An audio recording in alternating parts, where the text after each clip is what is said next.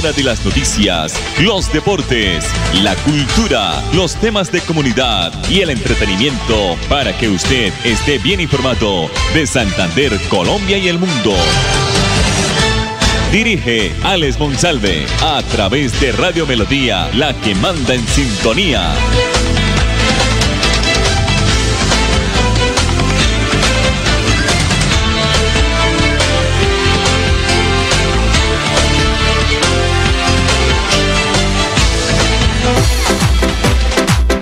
A esta hora, dirige el informativo Alex Monsalve.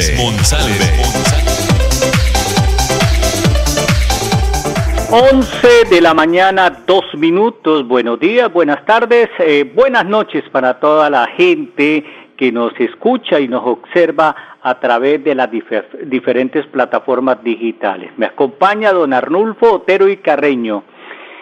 Si la temperatura, no podríamos olvidar, aunque tenemos temperaturas muy altas en todo el territorio nacional, según el IDEAN, 28 grados tenemos en este momento en el oriente colombiano y por supuesto en el área metropolitana de Bucaramanga. Si usted es madre que no tiene en dónde dejar a su hijo mientras cumple con alguna actividad laboral, la alcaldía de Bucaramanga abrirá oído desde el próximo lunes 5 de febrero las instalaciones de la Casa Búho. Yo no entiendo, a propósito de esta noticia, por qué tienen que cerrar eh, un sitio, un lugar donde la comunidad lo necesita, sobre todo la comunidad más necesitada. No sé hasta cuándo, cuándo va a suceder de que cuando una administración termine y la otra empieza o inicia, se deje pues la declaratoria de que esto nunca se cierre, que hayan los los funcionarios adecuados, las personas adecuadas para atender, es como lo que está pasando en los eh, centros de adultos mayores, a toda hora cerrado porque todavía no hay funcionarios o no hay contratación, terrible, la, terrible que se siga con esa, eh, con esa inoperancia de las entidades eh, gubernamentales. Estos sitios deben estar claros, pero como si no votaron por mí, si no votaron por otro, entonces pues no tienen derecho de continuar. Aquí todo lo vemos por colores y por partidos y por candidatos. Entonces, eso es lo que está pasando con la Casa Búho. Debería estar, permanecer abierta, permanecer abierta, no cerrarla, no clausurarla. Y cuando, discúlpenme en el término, cuando se le dé la gana al próximo mandatario, pues abre. Por eso colocaron la fecha del 5 de febrero la apertura de la Casa Búho y sus servicios. ¿Qué dice más la noticia? La Casa Búho es un espacio construido para el cuidado y protección de la infancia. Ya se encuentra listo especialmente para prestar un servicio a madres en condición vulnerable. El espacio va a brindar el servicio de hogar de paso a los niños y pueden quedarse desde un día hasta una semana y el tiempo que sea necesario, explicó Iván Torres, secretario de Desarrollo Social de Bucaramanga. El funcionario recordó que la Casa Búho se construyó para atender niños entre siete meses hasta ocho años. Eh, de madres vendedoras eh, estacionarias, vendedoras ambulantes, madres solteras, trabajadoras sexuales y mujeres migrantes. El funcionario de la alcaldía de Bucaramanga dice que queremos evitar, eh, como lo quiere el alcalde Jaime Andrés Beltrán, ver a los niños en las diferentes esquinas y semáforos de la ciudad.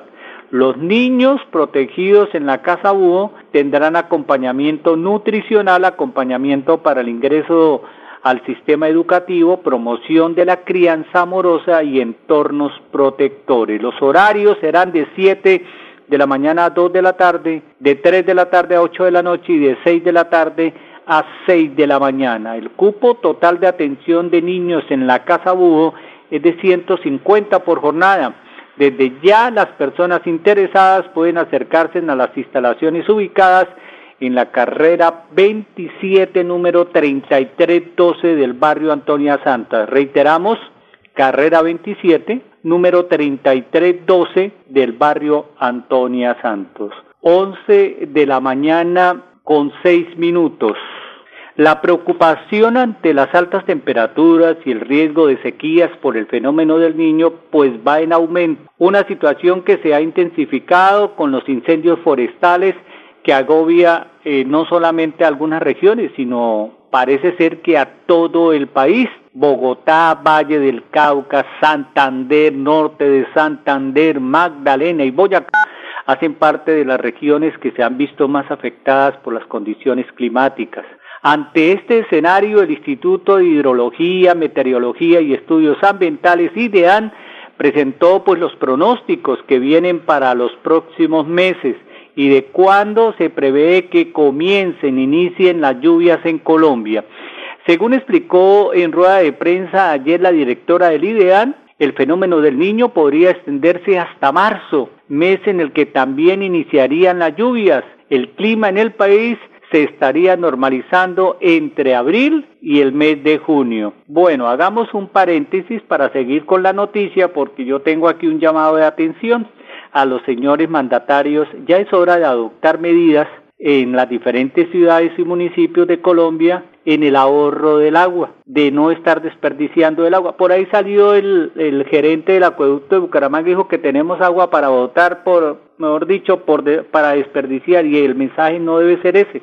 El mensaje es que tenemos nosotros que eh, ser conscientes de que el agua se escasea. Entonces tenemos que eh, ahorrarla, no desperdiciarla en cosas vanas, en oficios, en por ahora tratar de hacerlo más rápido el oficio, el lavado de ropas, el lavado de los eh, de la losa, lo que ustedes quieran, eh, pero hacerlo rápido y no desperdiciar, porque hay mucha gente que esa agua potable, la que nosotros estamos desperdiciando en las ciudades, aquí en los municipios grandes, hay gente que no tiene, hay municipios, hay corregimiento, hay veredas que no tienen agua eh, eh, sino cada 12 horas o cada 24 horas. Tenemos que ser conscientes. Bueno, seguimos con la noticia sobre cuándo va a llegar la lluvia según el ideal en Colombia. Los meses de enero, febrero, julio y agosto son predominantes secos en Colombia. Las temporadas de lluvia se extienden desde finales de marzo hasta principios de junio y desde finales de septiembre hasta principios de diciembre, indicó la directora del IDEAN. Si bien las previsiones apuntan a que las lluvias seguirán siendo escasas en gran parte del país, para el 29 de enero se estima que hayan precipitaciones leves en el Pacífico, más específicamente en el departamento de Nariño. La entidad también menciona que el 27 de enero hay probabilidad de lluvias suaves en el norte del departamento del Tolima. De acuerdo con el IDEAN, en este momento el fenómeno del niño se encuentra en su etapa de madurez. Esto quiere decir que en los próximos meses, especialmente en febrero y una buena parte de marzo, se esperan mayores afectaciones en cuanto al clima. Este fenómeno se está dando bajo unas condiciones que no se habían tenido anteriormente. En el 2023 fue el año más caliente de la historia en Colombia y el mes de enero del 2024 ha sido el mes más caliente en los últimos 30 años. Por eso estamos viendo día a día el aumento de municipios en alerta, señaló el IDEAN. Por esa misma línea, la entidad señala que existe la posibilidad de que en los próximos días se rompan nuevos récords de temperatura en varios puntos del territorio nacional. Febrero será el mes donde tendremos la mayor cantidad de déficit de precipitaciones en el territorio, o sea, no va a llover. Ya tenemos alertas por caudales bajos en muchas de las cuencas principales de los ríos del país. Tenemos afectaciones en los ríos Magdalena, Sinú y Orinoco y en algunas cuencas del Chocó y Cesar. Y Cesar. 11 de la mañana, 11 minutos aquí en el informativo. Una noticia muy importante, ya dejando esto, hay que tener, hay que ser conscientes y hay que ahorrar agua, durar menos en la ducha. No hay que desperdiciar esta agua que es vital para todos. Ayer se reunió el comité de seguridad de la alcaldía con los hinchas, con el Club Atlético Bucaramanga. ¿Por qué? Porque el próximo domingo eh, sobre las horas de la noche habrá eh, el compromiso entre Bucaramanga, primer partido, primer compromiso de local frente a Millonarios. Esto dando cumplimiento a la segunda fecha de la liga de nuestro fútbol profesional colombiano. Se tomaron medidas por parte de la alcaldía de Bucaramanga para este compromiso. No habrá ingreso de hinchas visitantes, o sea, de millonarios. Entre, entre otras cosas, también se prohíbe el ingreso de seguidores del equipo de millonarios, asimismo personas con prendas alusivas al equipo bogotano. Fueron algunas de las medidas eh, concertadas por la Comisión de Fútbol que se reunió en la alcaldía de Bucaramanga para evaluar las condiciones del encuentro de fútbol que se jugará, reiteramos, este domingo en el Estadio Departamental Alfonso López. Asimismo, se prohibió el uso de pólvora, bengalas y bombas de humo y extintores, lo anterior como contingencia a la calamidad ambiental que vive la ciudad y su área metropolitana. El ingreso y consumo de estupefacientes y bebidas alcohólicas también quedaron prohibidas. Lo más inusual es que siempre vemos, observamos en las tribunas gente bebiendo. Además, la alcaldía de Bucaramanga participaron eh, delegados del Instituto de Deporte y Recreación de Bucaramanga, Inderbu, la Unidad Municipal de Gestión de Riesgo y Desastres, el Club Atlético Bucaramanga, Policía Nacional y la Liga de Fútbol de Santander. Nos unimos al llamado del señor alcalde Jaime Andrés Beltrán para mitigar todas las formas posibles de la propagación de incendios. Es nuestro, es nuestro compromiso la seguridad de los asistentes al estadio, enfatizó Hernán Zárate, alcalde encargado. La apertura de las puertas del estadio Alfonso López el domingo estará programada para las 3 y 30 de la tarde. A propósito de esta noticia, tenemos el video eh, y las conclusiones del señor Hernán Darío Zárate Ortega, Óigame, alcalde encargado, el partido no es el 28 de noviembre, es el 28 de enero. Aquí está la nota, inmediatamente mensajes comerciales. Bueno, buenas noches. Acabamos de terminar la Comisión de Fútbol de Bucaramanga. En esta comisión acabamos de decidir sobre los aspectos eh, logísticos y técnicos para la realización del partido Bucaramanga Millonarios, el cual se va a realizar el 28 de noviembre a las 7 y media de la noche. En esta comisión, eh, por unanimidad, se decidió que las barras visitantes eh, no entrarán al estadio, eh, no se utilizarán tampoco ningún medio de pólvora para animizar el encuentro. Eh, fue una decisión concertada con todo el comité y también evaluada, también comunicada también a todas las barras de la ciudad de Bucaramanga. Entonces, esa fue una decisión que se tomó en estos instantes en la Comisión de Fútbol de Bucaramanga. Queremos que disfrutes de un servicio de energía confiable y de calidad. Por eso, trabajamos en el mantenimiento de la infraestructura eléctrica. Para que estés informado oportunamente de las fechas y horarios, síguenos en nuestras redes sociales o consulta toda la información en www.esa.com.co. ESA, Grupo EPM, Vigilado Superservicios. Traslada ya tus cesantías al Fondo Nacional del Ahorro. Dani, ¿ya pasaste las cesantías al FNA? Amor, recuerda que yo llevo apenas ocho meses trabajando. No tengo cesantías. Ojo, Dani, que igual te van a consignar las cesantías de ese tiempo. Dile a doña Sandra que las quieres en el Fondo Nacional del Ahorro y así sí derechito a la casa que nos merecemos. Dani dio el gran paso y ahora su meta de tener casa propia está más cerca. Fondo Nacional del Ahorro. Vigilado Superintendencia Financiera de Colombia época de virtualidad y transformación digital. Max Tintas y Megamarcas, su tienda de tecnología, lo tiene todo. Computadores, accesorios, periféricos, tablets, impresoras, parlantes, celulares, PC gamers, relojes inteligentes. Max Tintas y Megamarcas, el poder de la tecnología a su alcance. Centro Comercial Gratamira, locales 116 y 117. Teléfono 647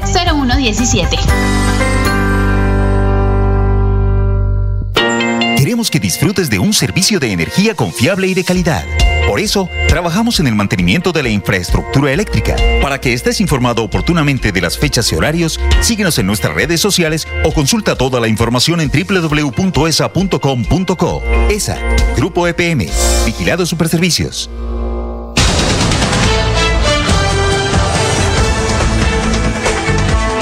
11 de la mañana, 16 minutos, en mesa de trabajo entre la viceministra de Ordenamiento Territorial, Tatiana Roa Bendaño, y el gobernador de Santander, Juvenal Díaz, pues ayer se, se, acordó construir un plan articulado para la restauración de áreas afectadas por los incendios en, el, en diferentes puntos de la región y sobre todo en el páramo de Santurbán. Adicionalmente, el gobernador ha decidido mantener la capacidad y el, y el alistamiento por los meses que quedan de verano o por el efecto del fenómeno del niño. A propósito de esta noticia, escuchemos, veamos a la doctora Tatiana Roa Bendaño, viceministra de Ordenamiento Territorial.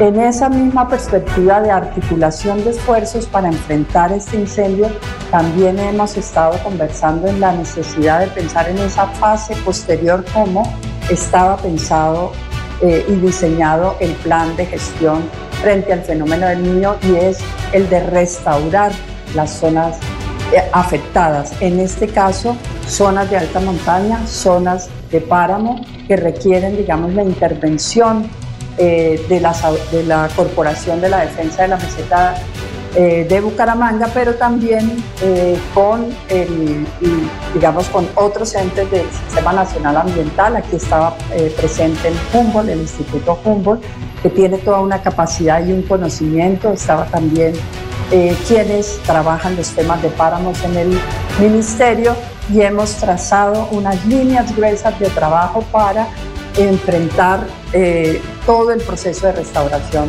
del páramo, de los páramos de Berlín y de Santepán afectados por este incendio. Hemos venido trabajando de manera coordinada con el gobierno nacional, con las alcaldías, con los bomberos, la defensa civil, las fuerzas militares, la Policía Nacional. Y como le decía la ministra, pues ahora tenemos que establecer un plan de recuperación ambiental, no solo de lo que se afectó en el páramo, sino para proteger todo el páramo tenemos que revisar el daño social que pudo suceder, por ejemplo, en Mogotes, donde la gente perdió los cultivos. Y por eso hemos decidido que se hará un plan entre la Corporación de la Defensa de la Meseta de Bucaramanga, la Gobernación de Santander, el Ministerio del Medio Ambiente, otros ministerios que tienen planes para esto, para empezar a recuperar esa conectividad ecológica que se perdió. Y también hemos decidido mantener la capacidad y el alistamiento por lo que pueda pasar en los meses que nos quedan de verano o por el, por el efecto del fenómeno del 11-19, el sueño que existía de un parque universidad en la sede regional UIS en Málaga, en el departamento de Santander, por supuesto, pues empieza a ser una realidad justo cuando se inician los trabajos de construcción mm, o se iniciaron ayer los trabajos de construcción eh, de esta sede en Málaga de la UIS, pues se formalizó este hecho con una reunión que participaron el rector de la UIS, el ingeniero Hernán Porras, el alcalde de Málaga, el doctor Rubén Darío Moreno y los representantes del consorcio eh, Unión Temporal UIS Málaga 2023, la firma interventora del consorcio Campus Málaga AG y el supervisor de la obra Iván Rojas y por supuesto la coordinadora de la sede regional Daisy Dalia Delgado. A propósito de esta noticia de la nueva sede de la UIS en Málaga, aquí está el señor rector, el ingeniero Hernán Porras. Hernán Porras, rector de la Universidad Industrial de Santander. Bueno, eh, doctor Hernán, ¿usted nos puede regalar unas palabras o nos puede comentar más o menos cómo es que de qué trata este proyecto, cómo se está llevando la ejecución y en cuánto tiempo se piensa realizar? Hoy estamos acá en, en Málaga junto con el alcalde visitando tanto las instalaciones de la universidad actual como las futuras instalaciones en el inicio de obra que empezó el día 4 de diciembre eh, de forma legal formal, pero que realmente se empezó actividades en la segunda semana del presente mes de enero de este año acá en nuestra sede. La idea de hoy es em, interactuar con la administración municipal, los contratistas, la interventoría, la supervisión que está a cargo de la universidad, para tratar de, establecer un cronograma de trabajo que nos permita terminar lo más pronto posible este proyecto. Este proyecto tiene una vida legal de 21 meses, pero creemos que lo podemos acelerar y es un poco el objetivo de la reunión de hoy. Bueno, yo quiero darle las gracias al doctor Hernán por la presencia aquí en la ciudad de Málaga. Como lo dije hace un momento en, la mesa de trabajo que se tuvo, eh, darle la bienvenida y de parte de Málaga, de la provincia de García, de García Rovira, de provincia de Hermanas, darle ese agradecimiento por haber estado tan pendiente de este proyecto, por haber estado durante tantos años, porque nos hacía una claridad que es muy importante que este proyecto nació desde hace ya casi tres administraciones antes. Entonces es un trabajo que se ha venido haciendo, que se ha venido luchando y que pues en este gobierno se ha materializado con la asignación de los recursos que se requieren para este importante proyecto para Málaga, la provincia de García Rovira y toda esta región. Entonces de parte nuestra, doctora se lo reitero, la administración tiene toda la disposición para ayudar en lo que esté a nuestro alcance para que este proyecto no tenga ningún tropiezo, para que eh, las eventualidades que se puedan presentar nosotros podamos ayudar a resolver ese tipo de temas, tanto de orden predial o de otro tipo de servicios que se requieran, para que el proyecto pueda llegar a feliz término y como usted lo desea, puede hacer en menor tiempo del plazo que se ha programado para su ejecución. Para nosotros es una noticia maravillosa para la provincia de García Rovira darles oportunidad a todos estos chicos que de pronto no tienen los recursos económicos para salir a estudiar a las capitales como Bucaramanga, Bogotá y que hoy Málaga eh, se esté fortaleciendo también como ciudad educadora, que es algo que de verdad nos interesa muchísimo poder brindar a todos estos muchachos esas alternativas y pues obviamente eh, facilitarles que puedan llegar a ser profesionales que saquen y representen bien adelante nuestra región. Entonces, Ahí estaba la noticia, ahí estaba la noticia sobre la nueva sede de la UIS en Málaga. Contento, feliz, dichoso estaba el alcalde de Málaga. Antes de irnos quiero dejarles este video, don Arnulfo, porque mañana no hay disculpas, señores padres de familia, acudientes, adultos responsables. Mañana sábado 27 de enero es la primera jornada nacional de vacunación. Llegó el momento de completar el esquema de vacunación de sus niños, los que van de 0 a 14 años. Este sábado en todo el país, en todas las regiones. Es la primera jornada convocada por el gobierno nacional. Nosotros, si Dios lo permite, nos reencontramos el lunes aquí a las 11 de la mañana con las noticias diferentes del informativo. Importante invitación para este sábado a toda la comunidad en general. Jornada Nacional de Vacunación. Todos los territorios del país unidos a este gran momento. Asisten niños, asisten adultos. 21 puntos de vacunación tenemos disponibles, incluido los centros de salud de la empresa social del Estado, el Hospital Regional, la Clínica Magdalena, Policlínica de Ecopetrol y diferentes IPS prestadoras en Barranca Bermeja. Pueden asistir todos los niños, adultos también para vacunas de influenza. No nos quedemos sin nuestra vacuna porque vacunarnos ayuda a conservar nuestra salud. En el caso de los niños es importante porque esto le permite generar todas las defensas que prevengan diversas enfermedades. Y para nosotros los niños es importante y para los adultos por supuesto. También ante las situaciones que se presentan como cambios de temperatura, todos a vacunarnos. Jornada continua desde las 7 de la mañana hasta las 4 de la tarde en los 21 puntos de vacunación que tenemos disponibles en Barranca Bermeja, todos alineados a la Jornada Nacional de Vacunación. Queremos que disfrutes de un servicio de energía confiable y de calidad. Por eso, trabajamos en el mantenimiento de la infraestructura eléctrica. Para que estés informado oportunamente de las fechas y horarios, síguenos en nuestras redes sociales o consulta toda la información en www.esa.com.co. ESA, Grupo EPM, Vigilado Superservicios. Traslada ya tus cesantías al Fondo Nacional del Ahorro. Dani, ¿ya pasaste las cesantías al FNA? Amor, recuerda que yo llevo apenas ocho meses trabajando. No tengo cesantías. Ojo, Dani, que igual te van a consignar las cesantías de ese tiempo. Dile a doña Sandra que las quieres en el Fondo Nacional del Ahorro y así sí derechito a la casa que nos merecemos. Dani dio el gran paso y ahora su meta de tener casa propia está más cerca.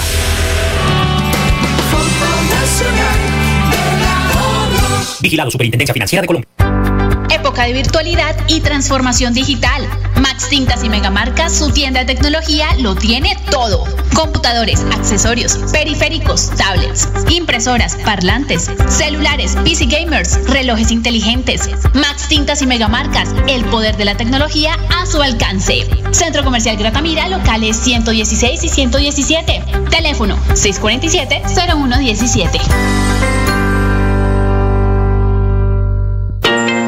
Que disfrutes de un servicio de energía confiable y de calidad. Por eso, trabajamos en el mantenimiento de la infraestructura eléctrica. Para que estés informado oportunamente de las fechas y horarios, síguenos en nuestras redes sociales o consulta toda la información en www.esa.com.co. ESA, Grupo EPM, Vigilado Superservicios. Hora de las noticias, los deportes, la cultura, los temas de comunidad y el entretenimiento para que usted esté bien informado de Santander, Colombia y el mundo.